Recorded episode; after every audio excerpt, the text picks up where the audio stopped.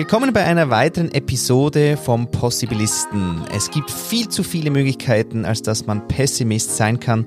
Es gibt natürlich auch allzu viele Krisen, als dass man einfach Optimist sein kann. Ich sage immer, ich bin Possibilist. Ich sehe die Möglichkeiten. Und heute rede ich mit Simone über das Glück. Hallo Simone. Ja, hallo, schön, dass ich da bin. Also so entfernt da bin und doch connected. Wir haben gerade vorher gesagt, connecting the dots, das könnt ihr jetzt leider nicht sehen, aber die Simone hat ein super äh, Dot-Shirt. Da haben wir so, da können wir jetzt wirklich uns aussuchen, welche Dots wir heute genau ähm, connecten. Simone, wer bist du? Ähm, zunächst mal bin ich ja einfach nur ich. Na, das lernt man ja, wenn man äh, über Möglichkeiten und Glück und so spricht, was man sich eigentlich gar nicht so, so vorstellt. Also wenn ich äh, Interviewpartner titulieren muss in literarischen Porträts, haben die immer ganz große Mühe oder ich habe große Mühe, eine Überschrift zu finden, wer jemand ist. Mhm. Und äh, manche, manch einer ist ja gar nichts, also beruflich, und man identifiziert sich immer über den Beruf. Und dann, was schreibt man dann? Da bin ich oft echt ins Schleudern gekommen. Aber gut, also wer ich bin, ähm, ich versuche mich tatsächlich auch noch zu definieren. Mhm. Ich bin vielleicht am ehesten Brückenbauer zwischen Ländern, zwischen Menschen, Glücksforscherin, Kämpferin für Geist, Werte. Und ähm, ja, die Arena, in der ich das austrage und inspirieren möchte, das ist das Feld der Schrift. Also das mache ich eigentlich schon immer, dass ich schreibe. Mein Vater hat früher immer gesagt, äh, wozu schreibst du für die Schublade? Oder er sagte, hm, wer hat das denn geschrieben? Von dir ist das nicht. Ähm, und willst du etwa kein Geld verdienen? Ja, heute sagen das meine Freunde. Mein Vater ist inzwischen stolz auf mich das begleitet mich so seither. Mhm.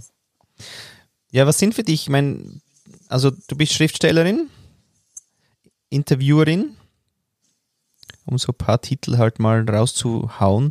Ja, okay, also ich interviewe seit zehn Jahren Menschen und frage sie, was sie glücklich macht. Also das wäre jetzt der Untertitel zu dem Obertitel, was ich gerade genannt ja, genau. habe. Ich ähm, habe äh, vor zehn Jahren angefangen, mir zu überlegen, wenn wir doch so viele Glücksratgeber haben und wenn du mal auf Amazon anklickst, das Wort Glück, dann springen dir etwa, ich habe das nämlich mal nachgezählt, 40.000 Glücksratgeber entgegen.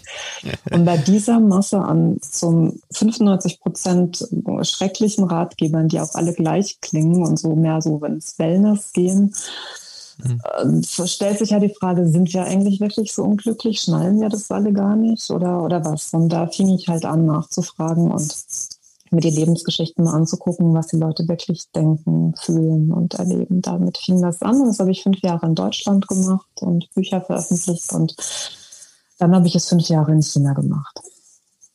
Warum China? Das ist ähm, ein bisschen Zufall. Also gut, äh, im Abschluss meiner meines geisteswissenschaftlichen Studiums, aber schon lange her, habe ich die chinesischen Landschaftsgärten untersucht, weil ich unbedingt einen architektonischen Bezug brauchte. Und da durfte ich das nehmen. Und dann habe ich entdeckt, dass in so einem Landschaftsgarten alles drinsteckt. Also von der Poesie über die Architektur, Philosophie, also Geister auch. Und ähm, einfach alles, was diese Kultur jedenfalls ursprünglich ausmacht, steckt da drin. Das fand ich ganz spannend.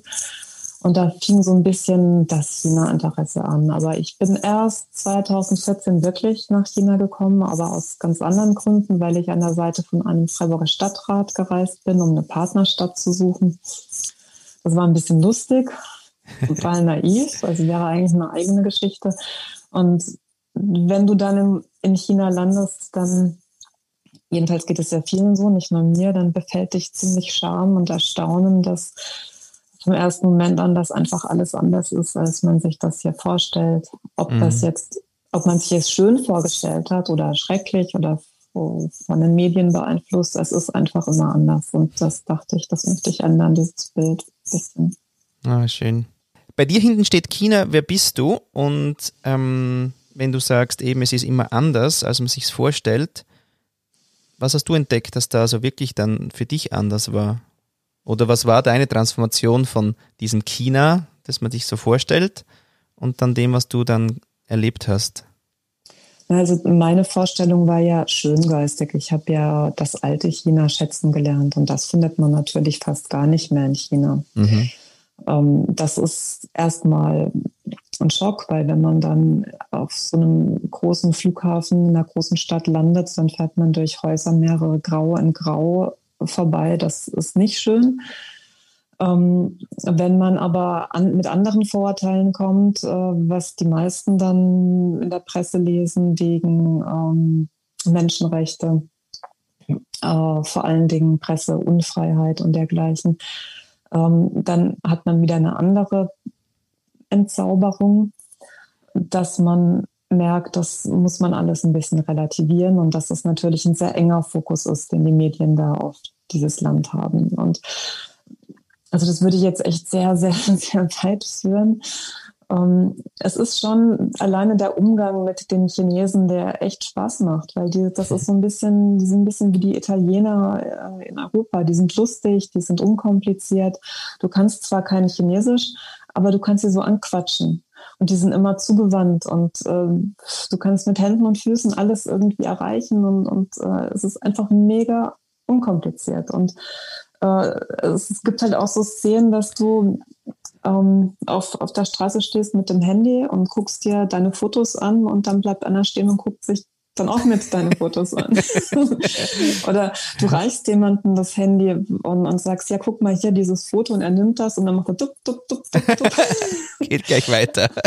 Ich, ich finde das total süß, weil das, das, ist, das ist so eine kindliche Neugier, die einem da entgegenspringt. Und und diese kindliche Neugier, die hat was, die hat sowas, ähm, was, was Liebevolles und Unverbrauchtes und ähm, hat auch, alles hat ja immer so seine zwei Seiten. Mhm. Ähm, dafür verarbeiten die halt sehr vieles nicht und so. Ähm, aber das, äh, also man, man fühlt sich wohl, also ich fühle mich total wohl und habe eine ganz merkwürdige Erfahrung für mich gemacht, dass ich in dem Land wie in keinem anderen Land entdeckt habe, dass ich mich frei fühle. Ausgerechnet. Ausgerechnet, ja. Ja, also in einem Land, das nicht für Freiheit steht. Und das liegt aber, glaube ich, an dieser Umgangsart. Mhm. Um, ähm, das finde ich ganz erstaunlich. Und ich konnte einfach mein eigenes Land an China abarbeiten. Ich bin aus der Generation der, der Kriegsenkel und für mich war es immer schlimm, ähm, als Deutsche identifiziert zu sein im Ausland. Und weil ich aber nun gar nicht deutsch aussehe und irgendwie alles sein könnte und alle immer denken, Fran Französin, äh, Griechin, Ägypterin war ich sogar, Perserin. Einer wollte mir nicht glauben, dass ich nicht Perserin bin. Also so, ich bin immer alles, das fand ich immer cool. Und ähm, dann komme ich nach China und Deutschland ist toll.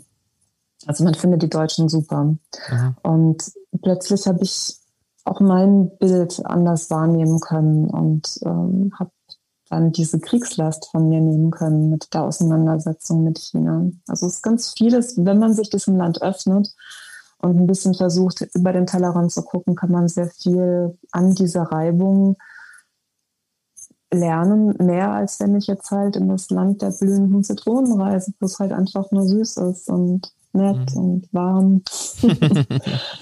ja, mhm. um das mal so kurz zu umreißen. Wie kam es dann nachher noch auf diesen Track eben mit dem Glück? Also zunächst war es ja einfach nur, ich bin dort gelandet und äh, aus anderen Gründen und weil ich gesehen habe, dass man die Menschen verkennt, dass man überhaupt eigentlich nie über die Menschen spricht, sondern über die Regierung, nicht über die, ja. also über die Politik und nicht über die Menschen, dass das dadurch, da hinkt das schon. Und da ich ja nun mal fünf Jahre schon Interviews mit Menschen hatte, dachte ich, dann versuche ich das auch mal in China. Mhm. Und das hat mir jeder ausgeredet, von wegen, ich kann kein Chinesisch und die Leute hätten bestimmt Angst und, ähm, und ich kann die Mentalität zu wenig und so weiter. Aber es funktioniert, weil du brauchst eigentlich nur eins, du musst präsent sein, du musst zuhören, du musst ernst nehmen. Und ich habe etwas gemacht, was wir beide nämlich jetzt auch gerade tun. Ich habe mich nicht informiert. Also ich habe alles Wissen, was ich gehabt habe oder was ich noch hätten, hätte können, das habe ich versucht auszublenden. Also ich bin völlig äh, wie ein Kind da rumgelaufen und habe versucht, jeden nur zu nehmen, was er mir von sich zeigt. Und mhm. das haben die gespürt und dann haben die sich in Art und Weise geöffnet, wie es bei Journalisten vermutlich so nicht gewesen wäre. Mhm. Und dann eben das Glück. Doch nochmal. Das Glück ist dann wie aufgekommen? Also warum bist du dann ja. nachher noch weiter gereist? Oder du hast dann mal eben, also wir haben eigentlich quasi wie deine Welt mit, dass du mit Menschen gerne redest und sie gerne entdeckst oder halt die, diese Beziehung zwischen Deutschland und China und andererseits die 40.000 Ratgeber, die dir auf den Sack gegangen sind. Und das müssen wir jetzt noch irgendwie. Die Dots, die müssen wir noch irgendwie, gibt es da naja, also ich weiß in etwa, was die, die Deutschen glücklich macht oder wie, nicht was sie glücklich macht, aber wie die deutsche Seelenmatrix, bestell, wie es darum bestellt ist. Mhm. Ähm, so, ich habe gelernt, den roten Faden ganz schnell in Sekunden des anderen irgendwie herauszufiltern. Ähm, und das wollte ich halt auch wissen, wie es in China ist. Und da denkt man sich, 1,4 Milliarden kann man jetzt nicht über einen Kamm scheren. Mhm. Aber erstaunlicherweise kann man das. das klingt jetzt ein bisschen krass und vermessen, aber es ist halt eher so, wir sind halt gar nicht so individuell, weder die Deutschen noch die Chinesen, ob das jetzt die 50. Minderheit in China ist oder ein Han-Chinese oder ein Reicher oder ein Armer. Also letzten Endes, äh, wir streben halt nach den gleichen Dingen und ähm, das, wie sich das aber ausbildet in einem Land, das wir nicht kennen und trotzdem bewerten, das wollte ich wissen in China. Mhm. Aber das hättest du ja auch machen können mit einem anderen Thema als Glück. Ja, aber ich war doch fünf Jahre am Glück dran. Also, nein, weißt du, ich habe mir jetzt gedacht, ähm, wenn du etwas über Glück so aussagen möchtest, dass es irgendwann Wert bekommt, ah dann mhm. Reicht es nicht, dass du mal drei Monate darüber recherchierst oder mal fünf Leute interviewt hast. Das ja. funktioniert erst, wenn du echt ein paar Jahre ins Land gezogen hast. Und auch China habe ich ja auch entsprechend lang bearbeitet. Fünf mhm. Jahre ist ja schon eine Nummer. Und das, ja. das denke ich mir, das mache ich halt zu meinem Lebensthema. Ich werde bis zum Rest meines Lebens Leute fragen und durch Länder reisen und das äh, gegenüberstellen. Mhm. Und jetzt, du hast vorher von der Seelenmatrix geredet. Ähm, Gibt es denn auch eine Glücksmatrix? Ja, das ist, würde ich jetzt mal so eins nehmen. Es ist halt, ähm, unser Hirn und unsere Seele strebt danach, ähm, Harmonie herzustellen.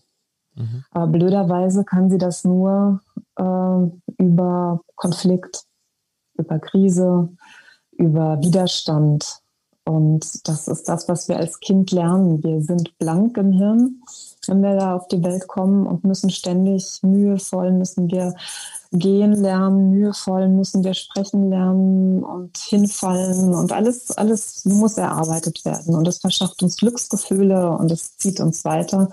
Und es geht dann auch geistig in andere Bereiche. Also wenn wir uns nicht Mühe geben müssen für etwas, dann löst das kein Glück aus es ist so ein mittlerer Level. Ähm, also dieses, dieses Glück und das Unglück, so wie in dem chinesischen Zeichen Yin und Yang, mhm. das ist sehr eng miteinander verbunden und wir möchten das Unglück gerne nicht haben. Mhm. Das Glück soll gerne ohne Unglück äh, zu uns kommen, aber es funktioniert nicht und unser Hirn ähm, braucht es auch tatsächlich. Also weil wenn wir dann wenn, wenn wir eine Krise bewältigt haben, dann ähm, sind wir, also gehirntechnisch betrachtet, voll Dopamin. Wow, wir haben das geschafft. Und dann werden tun unsere Synapsen alles Mögliche ausschütten und, und vernetzen uns neu und geben uns Substanzen, die wir brauchen für unsere Weiterentwicklung, fürs Gehirn. Ähm, also eigentlich wollen wir Harmonie haben, aber wir brauchen die Disharmonie dazu. Und mhm. wir können sowieso, solange wir leben, keine die Harmonie herstellen, weil dann werden wir halt tot, dann werden wir im Himmel. Das ist so unsere, unser Leben äh, auf der Erde. Aber das Schöne daran ist, wenn du halt unglücklich bist, dann weißt du, da ist eben auch schon der Kern des Glücks drin. Und wenn du sehr glücklich bist, gut, dann ist es halt ein Moment. Mhm. Aber es ist immer ein Auf und Ab und das macht unser Leben reizvoll und wir müssen nur die Chancen ergreifen. Und wenn wir das tun und wenn wir durch große Ängste gehen, können wir das unglaublich, da können wir unglaublich viel rausziehen. Und das konnte ich in meinen Interviews immer sehen. Ich habe oft sehr, sehr tragische Lebensläufe gehabt und konnte sehen, was für ein Mensch da hinten rausgekommen ist. Also es ist wie so eine Formel, mhm. umso tragischer vorne, umso geiler hinten.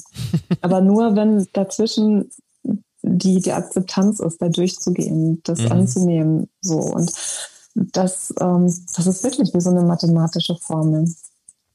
Aber ansonsten ist es halt Verbitterung oder so. Und das führt ja. uns ja nicht so weiter.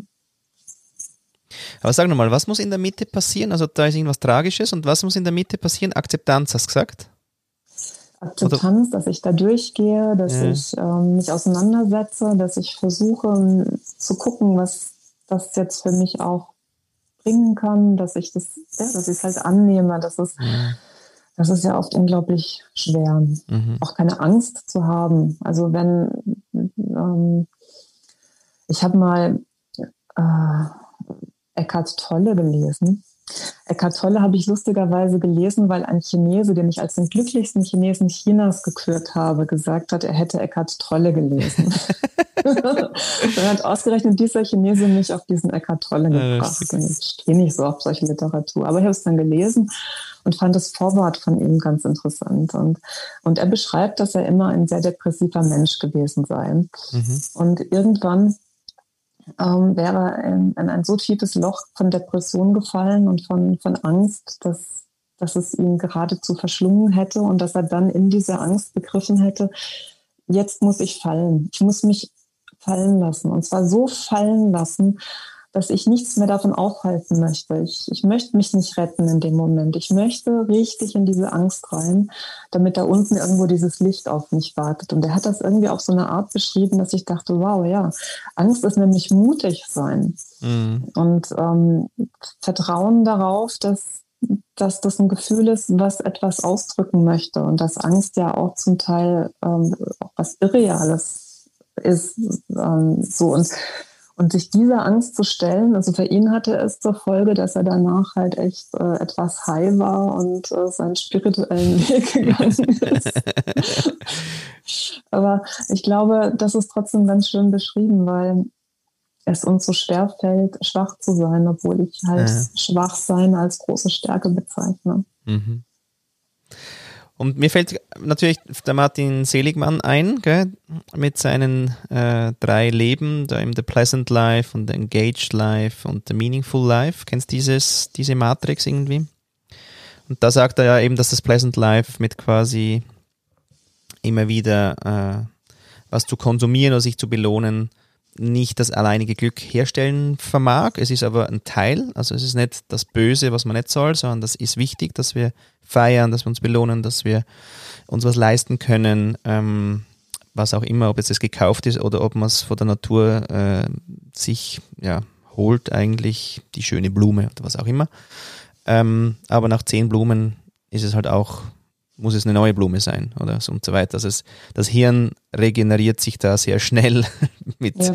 mit, dem, mit dem Stöffchen, die es da schickt. Und deswegen braucht es dieses Engaged Life, äh, wo es eigentlich darum geht, dass du lernen möchtest, aber auch schon Sachen weißt und eigentlich so dich eben engagieren kannst, aber dass das immer auch so ein Learning Environment auch irgendwie ist, wo du merkst, ich kann mich weiterentwickeln und das Meaningful Life, dass du eigentlich quasi das, was du, wenn du alles einbringst, was du kannst und tust, dass das eben in quasi an was Größeres hängst. Und das Größere muss jetzt nicht immer Weltfrieden sein, es kann auch einfach sein, dass in meinem Team eine gute Kultur ähm, herrscht und für das Größere setze ich mich dann quasi wie ein. Hast du Sachen auch irgendwie gefunden, so, so gewisse? Ja, also das, was du jetzt gerade beschrieben hast, das erinnert mich an einen Begriff, das finde ich ganz gut, den die hedonistische Tretmühle sagt man so ein bisschen dazu. Finde ich ein super Begriff, weil mhm. ähm, darum, da geht es halt darum, dass wir so ein bisschen in unserer Kultur gelernt haben, so dass wir uns befriedigen mit, ähm, mitkaufen mit dem Auto, mit äh, der Aktivität und so weiter. Und das ist ja auch gut. Also das, wie du gerade gesagt hast, nur wenn es zu unserer, zu unserem Wert wird, dann, ähm, dann will das Hirn ja immer mehr. Das, das hast du ja auch gerade schon gesagt. Das schraubt sich in die Höhe und das führt zu, es führt halt zu nie, nie zu einer Sättigung. Das heißt, mhm. du brauchst halt ähm, Du brauchst etwas, du brauchst eine Haltung, du brauchst etwas, was ähm, wonach du dich ausrichtest. Nicht unbedingt ein Ziel, also höchstens du findest immer wieder ein neues Ziel, weil so ein Ziel ist ja dann doof, wenn man es erreicht hat. Das ist ja dann eine Eigenschaft, dass es dann weg ist. Ja, genau. Ähm. Aber etwas, was, was dir halt äh, den Sinn für dein Leben gibt, dass du da bist, also dass du dich für irgendwas einsetzt und ob das jetzt dein Glück ist, dass du täglich äh, Blümchen pflanzt. Ähm, oder das ist ganz egal, aber mhm. etwas, was für dich noch das, das Aufstehen äh, bereichert, mhm. wenn du morgens aufwachst. Jetzt hast du ja auch Family, habe ich äh, vorher kurz mitbekommen. Und ähm, wie diskutiert ihr in der Family Glück oder wie machst du es mit deinen Kindern? Glück diskutieren oder weißt du, merkst du, weil du dich damit beschäftigst, dass da ganz ein anderer Umgang ist oder ja, also tatsächlich diskutieren wir zu Hause ganz schön viel und ich habe äh, ziemlich äh, sehr sozial starke und intellektuelle und kreative Kinder. In der Erziehung war es mir total wichtig, dass ich die äh, Fantasie ganz arg stärke. Ich habe meine Kinder am Anfang echt vollgepumpt mit Bildern, habe ihnen von Sachen erzählt, ähm, die es alle nicht gibt also ich habe ja in, hab halt die Welt aufgeblasen und weil ich gedacht habe, die Realität ist so eng und die ist ja eh da äh, und früh genug äh, ist sie auch belastend oder das Einzige, äh, wo man sich drin bewerben muss. Aber die, die Fantasie, die, die ist, ähm, da ist man eben alles und das kann man nutzen. Da ist das ganze Potenzial von Innovation auch drin. Mhm. Und äh, gerade in so einem Land wie China wird das leider völlig abgeschnitten. Aber hier äh, hat es einen Wert und ich habe es, das habe ich ganz, ganz stark bei meinen Kindern gemacht und das hat denen auch echt richtig in der Entwicklung geholfen. Und gestern hatte ich so eine ganz nette Szene. Ähm, ich habe meine Tochter gefragt, wenn du eine Superkraft wählen würdest, welche würdest du denn wählen? Also meine 21-jährige Tochter. Und sie sagt, hm, ich würde Zeitreisen wählen. Fände ich schon cool. Und dann habe ich gesagt, und ich, ich würde wählen, dass ich alles weiß. Ich würde so gern, Wissen ist halt so toll, viele Dinge erkennen, erfahren. Also ich würde gerne alles wissen. Und dann hat sie gesagt, ja, aber voll doof, Mama. Dann hast du ja gar keinen Spaß mehr dran an, an dem Prozess des Lernens, weil genau das macht dich ja glücklich. Mhm. Und ich dachte, ja, wie blöd war ich eigentlich. Also, dass ich sowas Simples gar nicht äh, gesehen habe und formuliert habe. Also meine Töchter, die sind für mich die ähm, echt die schlausten. Also wenn ich eine Frage habe, dann, dann wende ich mich echt an die, weil ähm, die sind noch nicht so verbaut im Kopf und ähm, Finde ich, find ich ganz super, dass man seine Kinder wie so einen, den weißen Meister fragen kann. Genau, frag mal das Orakel, quasi ja, die Kinder. Genau. Sehr cool. Also du hast eine 21-jährige Tochter und? 14. 14. Und ja, nice. Wie, wie gehst du mit Möglichkeiten um? Also, wenn du jetzt auch den Unterschied zwischen China und, und Europa oder Deutschland anschaust, hat man das Gefühl, eben es ist eng da drüben. Du hast gesagt, du hast ähm, Freiheit erlebt. Insofern, was ist, was ist dein Umgang mit Möglichkeiten zu haben oder welche auch nicht zu haben? Ähm, also wenn ich jetzt mal Corona ausblende, weil im Moment äh, bin ich machtlos mit meinen Möglichkeiten. Okay. Also in, in jeder Hinsicht. Ähm, aber als ich äh, noch sehr jung war, habe ich gedacht, wie cool wäre es, wenn ich andere Menschen einfach kennenlernen dürfte, irgendwo an der Tür klopfen und sagen, ich finde dich interessant, darf ich mal mit dir so, aber das machst du ja nicht. Das ist ja, also irgendwie, wo findet man da seinen Anknüpfungspunkt? Äh, so, und irgendwann habe ich gedacht, ja, aber das kann ich ja. Also geht doch, ich kann doch ähm, ich habe das halt dann über die Interviews gemacht und mhm. die Leute freuen sich, wenn man auf sie zukommt und zu ihnen sagt, ich würde gerne mal mit ihnen sprechen, weil sie haben eine besondere Ausstrahlung und ich würde sie gerne interviewen und porträtieren und, und was die einem alles erzählen, die Leute. Mhm. Also man hat mehr, ähm, man, man muss seine Denkstruktur ein bisschen ändern, um Möglichkeiten überhaupt zu sehen ich finde halt immer ganz blöd, wenn Leute sowas sagen wie die Realität ist halt so. Damit müssen wir uns halt abfinden. Ja, das Gesetz ist halt so. Mein mhm. Vater sagt sowas gerne. Der nimmt jedes Gesetz ganz, äh, ganz wichtig. Und das kann noch so abstrus sein, das Gesetz ist Gesetz.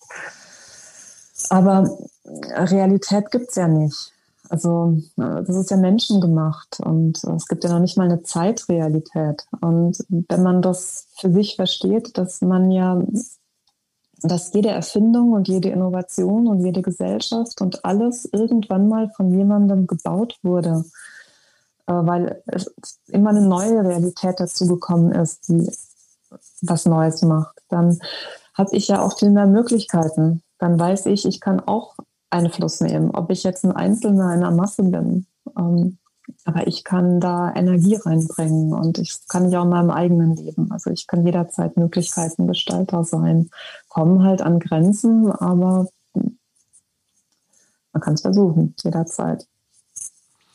Wenn du da wieder nach China schaust, wo du auch gesagt hast, eben, also zum Beispiel die Fantasie wird ziemlich abgeschnitten oder so, ähm, eben, das sind ja so Bilder auch, also es kann ja auch alles nicht so in der Ausprägung sein, aber diese Drillschulen und, und, und halt einfach quasi dieses Funktionieren müssen, ähm, schwebt wie trotzdem ein bisschen über dem Land. Also das kann man auch äh, revidieren, aber wie siehst du da, die, also wie gehen die mit Möglichkeiten um? Das ist, finde ich, ein ziemlich trauriges Thema, weil mh, mm, ich finde, sie haben nicht viele Möglichkeiten. Ähm, also würde man ihnen, würden sie nicht so ein enges gesellschaftliches und politisches Korsett haben, wären die Chinesen ganz klasse. Also die haben eine unglaubliche Power in sich und so wendig und so, äh, ja, da, ist, da steckt unglaublich viel dahinter. Ähm, das, die haben ja nicht umsonst dieses Wirtschaftswachstum hingekriegt. Also mhm. da, das da muss man ja auch ein bisschen ehrfurchtig vor sein. Aber der einzelne Chinese hat so viel ähm, zurückzustecken. Also er soll am besten verheiratet sein mit 27 und dann ein Kind kriegen. Und wenn er mit 27 noch nicht verheiratet ist, dann ist er Ausschussware als Frau. Mhm. Ähm, dann ähm, gilt es eben, dass du das für die Familie machst. Die Eltern erwarten und wenn sie das nicht bekommen rechtzeitig, dann, dann setzen sie die Kinder unter Druck. Dann ist es auch so, dass du nicht einfach irgendein Studienfach wählst nach Spaß, sondern es muss Geld bringen, ganz wichtig. Mhm. Ähm, deine Eltern haben äh, dafür geblutet, dass du eine Bildung hast und nun musst du ihnen das zurückgeben, dass du dich anstrengst und und wenn dann diese, diese Arbeit kommt, äh, dann, also das, was die für ein Arbeitspensum haben, das können wir uns gar nicht vorstellen. Also dieser Fleiß und äh, von frühmorgens bis spätabends und ähm, wenig Freizeit und sowas wie Vereine gibt es nicht in China. Und oft geht man dann abends auch noch mit den Kollegen essen. Und also es ist so, alles sehr eingetaktet und sehr viel Zwischenmenschliches spielt sich eigentlich im Netz ab. Mhm. Ähm, und das, das Ich, also das, das eigene Ich kommt nicht so oft zum Vorschein. Also selbst wenn man es dann noch irgendwann spürt, weiß man nicht, wo man es hintun soll. Also weder in der Selbstverwirklichung noch in der Zeit. Ähm, und ähm, ich kenne ein paar, die leiden darunter sehr. Und die meisten können sich ganz gut damit arrangieren. Das liegt halt daran, dass sie schon sehr, sehr früh als Kind darauf getrimmt sind. Und also das mhm. finde ich sehr hart, weil die, die werden dann schon im Kindergarten, kriegen die schon Schreiben und Rechnen beigebracht. Also die werden nicht zum Spielen angeleitet. Spielen ist so wichtig. Mhm. Ähm, und und wenn sie dann äh, in die Schule kommen, dann müssen die eben schon schreiben und rechnen können. Und da fängt schon diese, dieser Druck und diese Selektion an. sie haben äh, Hausaufgaben bis spät abends. Sie haben am Wochenende Hausaufgaben und Lernkurse. Sie lernen irgendwie immer. Und ähm, also die manchmal schreiben mir Chinesen, ähm, weil sie wissen, wer ich bin und, und, und klagen dann. Ähm, aber sie sind im, im Rat halt gefangen, in, in, ihrem Leistungsrat, selbst wenn sie sich Gedanken machen. Mhm. Und da haben wir mehr Freiheit oder nehmen uns mehr Freiheit. Mhm. Gibt es Möglichkeiten, die du bewusst nicht nutzt? Ja, das, also diese Frage hattest du mir gestellt, da wusste ich überhaupt nichts zu, zu sagen, die ich bewusst nicht nutze. Ich verstehe es nicht ganz. Mhm. Sag mir mal ein Beispiel. Äh, du kannst Fleisch essen, tust es aber nicht.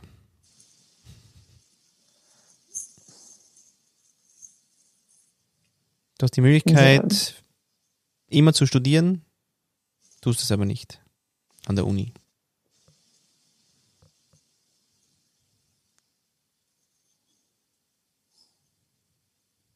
Tja, was soll ich jetzt dazu sagen? Das nutze ich bewusst nicht. Ich. Hm.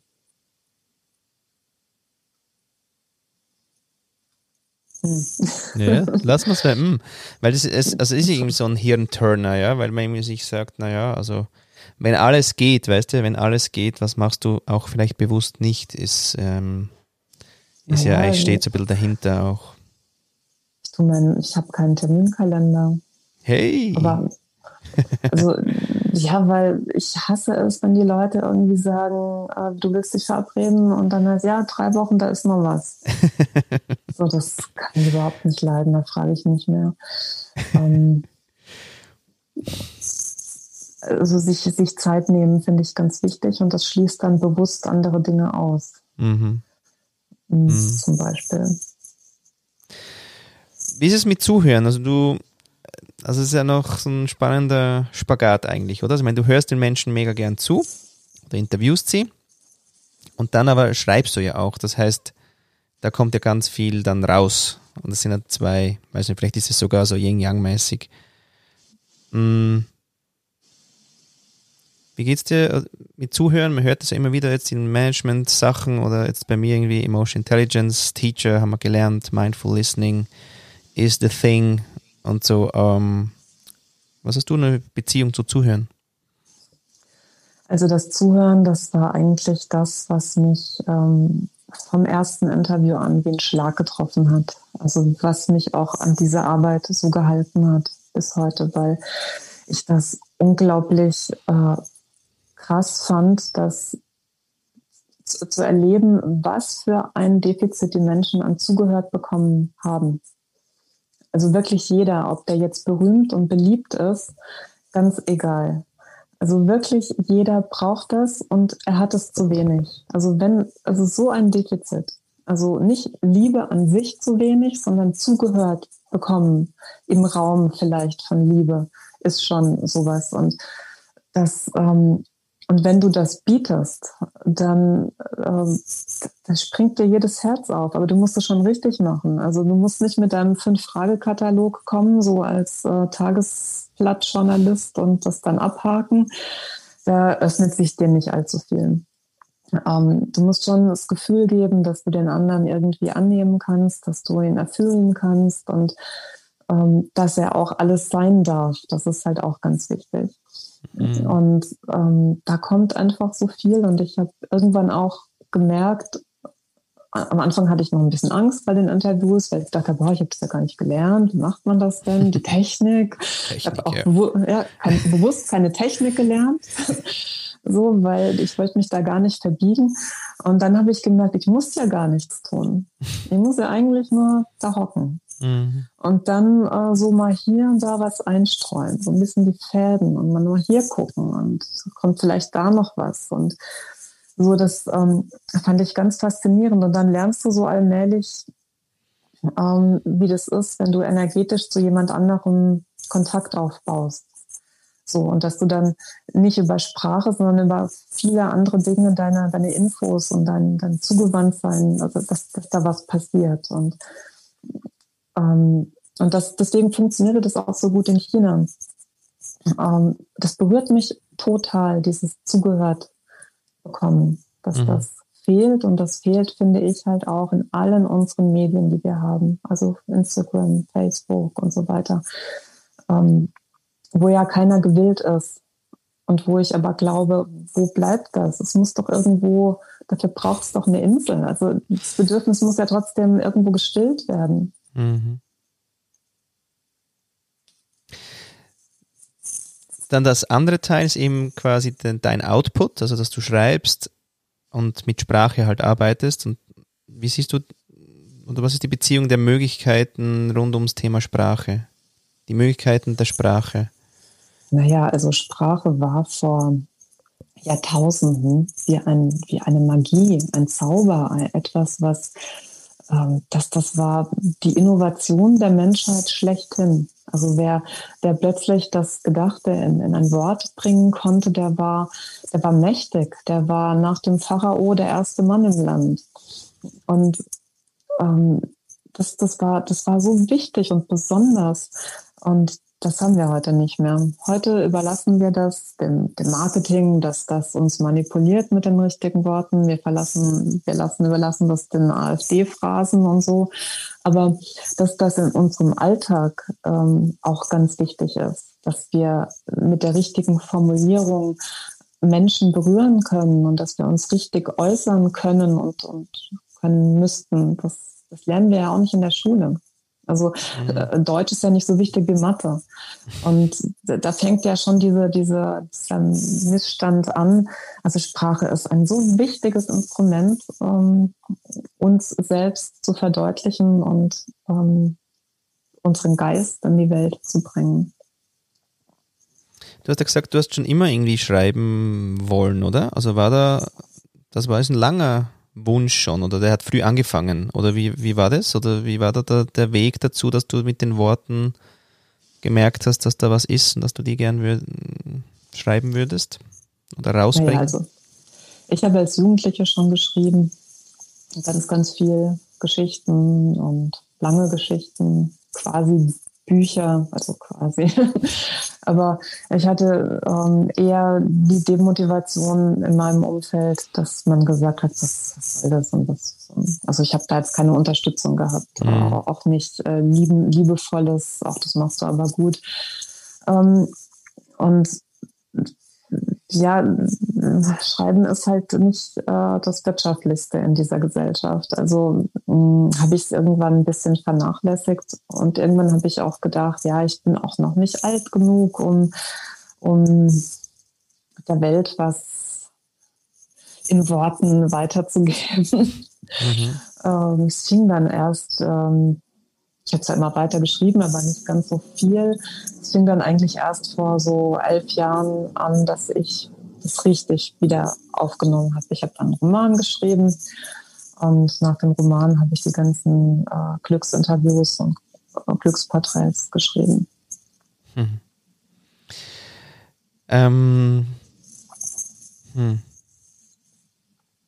Du hast nämlich ein Buch gemacht, das hat ein das, ein, das schönste Buch Deutschlands 2000 und? Ja, jetzt 2020. Gell? Also. 20, genau. Ähm, was ist deine Beziehung zu Schönheit?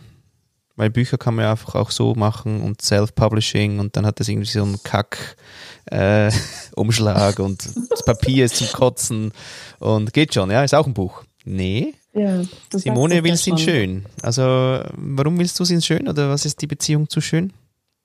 Naja, also ähm, die Stiftung Buchkunst hat da die Silbermedaille gegeben für, für dieses Buch, was der Verlag sehr schön gemacht hat, weil dieser Verlag eben auch auf Innen und Außen Wert legt. Finde ich super. Ähm, und ich kriege tatsächlich Selfies geschickt von Leuten, die das Buch kaufen und, und mit dem Buch sich fotografieren, weil sie ganz glücklich sind, wenn sie dieses Buch in die Hand nehmen. Also das mhm. ist doch super. super und ich finde es umgekehrt ganz schlimm, wenn ähm, Menschen keinen Sinn dafür haben, wie eine Webseite, eine Visitenkarte, eine, ähm, ein Self-Publishing-Buch, ähm, eine Wohnung, aussehen kann, weil darin drückt sich ja der Geist aus. Also das ist so ähnlich wie, ähm, du kannst dich nicht nicht anziehen. Also du kannst nackt sein. Dann bist du neutral. Aber das können wir ja nicht. Wir laufen ja nicht nackt draußen rum. Also mhm. müssen wir irgendwie entscheiden, wer wir sein wollen.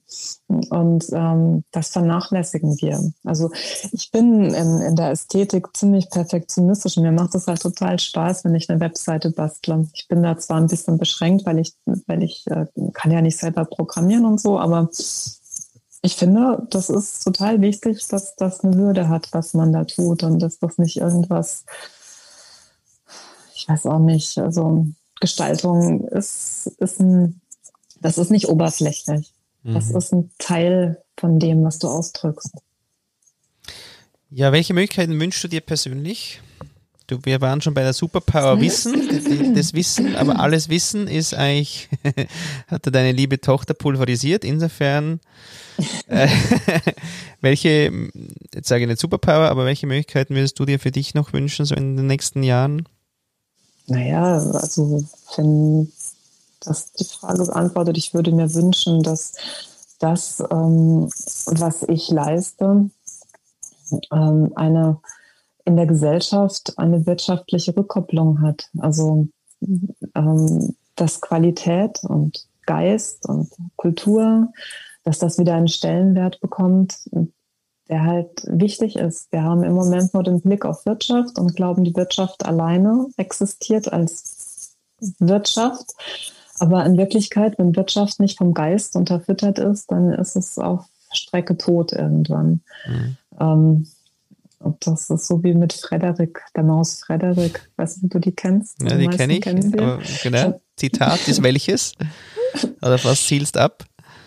Also, ja, diese, diese Maus Frederik, die dann immer da hockt und ähm, die anderen Mäuse, die sammeln die Nüsse auf und, und, und, äh, die, und sagen dann zu Frederik, hey, was mach doch auch mal hier. was machst du denn, Frederik? Ja, ich sammle Sonnenstrahlen, ich sammle die Geschichten. Und ich, ich denke mir bei der Maus immer, ey, ist jetzt die Maus total doof und asozial oder ist sie cool? Ich weiß es immer selbst nicht so genau. Äh. und ähm, letzten Endes aber ist es halt schon so, dass ähm, natürlich müssen wir fleißig sein und äh, an, an die gucken, wie wir unser Leben bewältigen. Aber wenn wir vergessen, dass das Leben eine Haltung haben muss, dann ist das so, wie wenn Krümmelmonster einen, Teller Kekse vor sich hat äh, und das im Nu leer futtert, weil es einfach nicht an sich halten kann und dann ist halt der Teller leer. Und da kommt dann auch kein Keks nach. und das, das haben wir halt im Moment nicht, auf der ganzen Welt nicht. Und ich finde es ganz schlimm, dass, ähm, dass dafür kein Geld ausgegeben wird, dass es keine Wertschätzung gibt und dass vieles auf dem, jetzt speziell auf dem Buch, Buchmarkt kursiert, was auch, auch zum Thema Glück, was einfach nur Bullshit ist. Mhm. Also sage ich mal ganz arrogant, weil, weil es da einfach nur darum geht, ein paar fünf Wellness-Sätze zu äußern und noch eine kleine Mundblumenwiese daneben zu klatschen und dann äh, ab dafür. Die Leute haben da irgendwie keinen keinen Anspruch mehr. Ähm, das so verwässert, das tut mir weh. Mhm. Und ich äh, finde, den Geist wieder äh, als Lanze zu tragen, das fehlt mir und das wünsche ich mir und als eine Möglichkeit, die eben wertgeschätzt wird. Und von war dir auf die, Welt? Antwort? Ja, das war die. Du, du leitest ja schon fast so ins Größere auch über. Aber welche Möglichkeiten wünschst du dir für die Welt?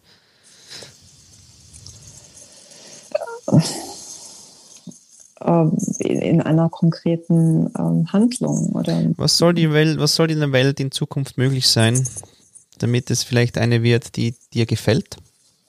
Ich mache mir die Welt, wie sie mir gefällt. Naja, also das, das Geld darf halt einfach nicht so eine Macht besitzen und es muss viel mehr irgendwie verteilt sein, Bewusstsein sein, dass wir so viele Dinge nicht brauchen. Dass also wenn ich König von Deutschland wäre, Königin, dann ähm, ja, ich würde nicht erlauben, dass manche Menschen so unfair viel besitzen. Mhm. Also weil es so, weil dieses Unfair, was ich als unfair bezeichne, was ich als zu viel bezeichne, betrifft ja meistens äh, diese Leute aus diesem Wirtschaftssektor, die irgendwie aus irgendwelchen Gründen da immer irgendwie mit Ellbogen da höher gekommen sind und weil die Gewichtung von Wert unten nicht stimmt. Mhm. Hoppla, jetzt bist du gerade weg. Sorry. Und ähm, was für Möglichkeiten braucht das Glück für eine Welt, die dir gefällt? Was ist der Möglichkeitsraum für Glück?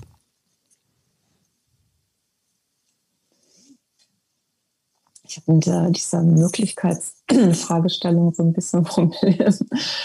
ähm, oder Resonanzraum. Also du, du, was ist der Resonanzraum für Glück äh, in Zukunft? Oder was, was, auf was können wir uns jetzt auch als äh, Zuhörerinnen und Zuhörer von dem Podcast einschwingen, damit quasi wir dem Glück auch Raum geben? Naja, was ich vorhin schon sagte, dass wir mh, mm, mehr Schwäche zulassen, dass wir nicht so viel von uns verlangen, dass wir nicht so, so oberflächlich gucken. Meine Mutter, die hat immer gesagt, ähm, du guckst immer nur an die Leute dran hin. Und eine Kindergärtnerin sagte mal zu mir, wenn sie in der Straßenbahn sitzt, dann hat sie immer das Gefühl, alle anderen sind toll oder denen geht's gut und mir nicht. Und dieser Blick, der, den, den sollte man ändern, weil wir alle sind nicht toll oder toll, aber wir sind alle halt, wir haben alle unsere Schwächen und Probleme und, und wir wollen unsere Schwächen und unser Unglück alles nicht zeigen. Und ich finde, das können wir halt ruhig zeigen. Und dass wir mal dahin kommen, dass das salonfähig wird und nicht peinlich, das wünsche ich mir für das.